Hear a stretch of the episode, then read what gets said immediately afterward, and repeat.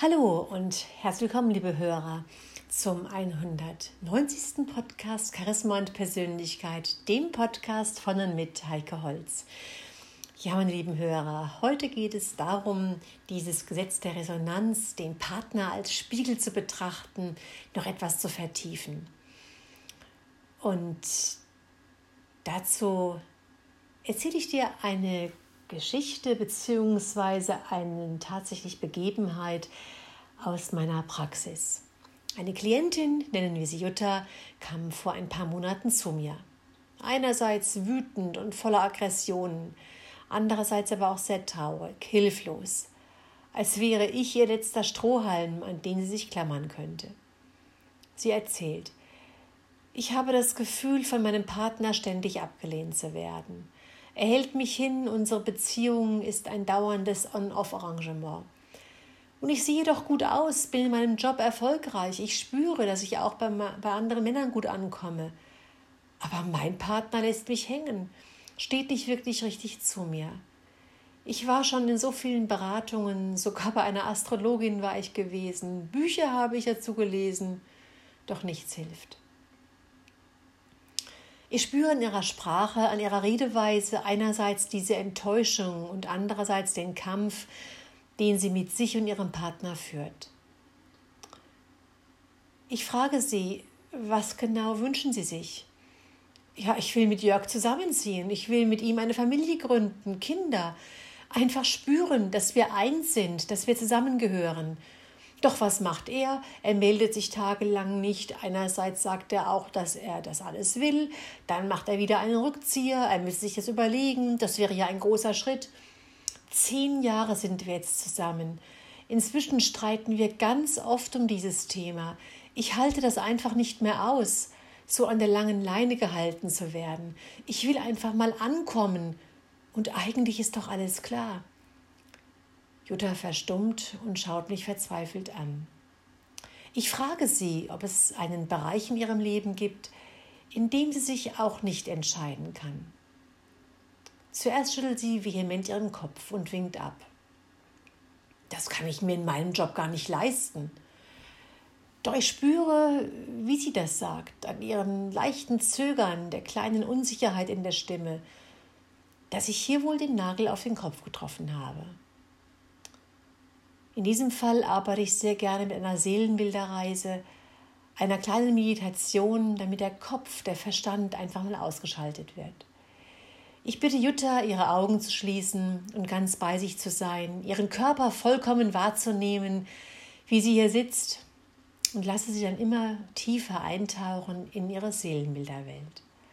Rund 20 Minuten dauert diese Form der Meditation und auch heute wieder zeigen sich die Dinge, wie sie wirklich sind. Einerseits ist sie die erfolgreiche Geschäftsfrau mit einer großartigen Karriere in einer namhaften Bank. Andererseits hat sie sich so ganz nebenbei und auch erfolgreich, wie kann es anders sein, nebenberuflich einen Vertrieb von ätherischen Ölen aufgebaut. Mehrfach hat sie ernsthafte Überlegungen angestellt ob sie den Job in der Bank, hinter dem sie nicht mehr mit vollem Herzen steht, aufgeben soll und stattdessen sich vollkommen auf den mit Leidenschaft ausgeführte und so vielseitige ätherische Ölberatung fixieren sollte. Bisher verdrängt sie diese Gedanken immer aus Angst. Stellen Sie sich vor, in der Bank habe ich mein sicheres Einkommen. In drei Jahren kann ich die nächste Karrierestufe erreichen. Die anderen erklären mich, mich für verrückt, wenn ich einen so guten Job einfach kündige. Und diese Unsicherheit in der Selbstständigkeit. Wenn das da nicht wirklich klappt, dann stehe ich ohne was da. Jutta schaut mich mit großen Augen an. Mit einem Mal wird ihr klar, dass sie selbst ein riesiges Thema mit der Unentschiedenheit hat. Dass sie hier auch zwischen zwei Stühlen steht. Beides hat Vor- und Nachteile so wie jede Münze zwei Seiten hat, die Polarität eben.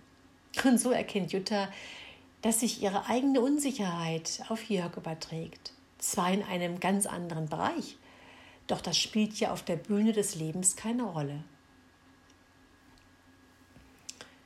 In einem zweiten Termin mache ich mit Jutta eine systemische Aufstellung.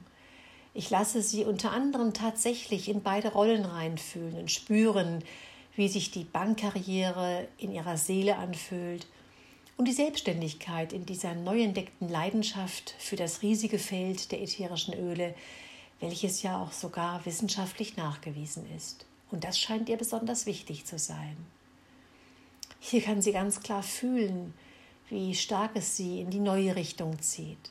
Mit strahlenden Augen schaut sie mich an und meint, auch wenn ich noch nicht weiß, wie ich das umsetze und wie ich es meinen Eltern erkläre.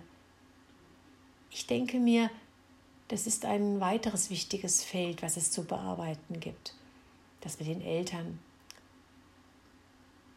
Und sie spricht weiter, eines weiß ich ganz sicher. Ich muss mich beruflich verändern, ansonsten ist das ein Verrat an meiner Seele. Große Worte, so deutlich ausgesprochen, denke ich mir.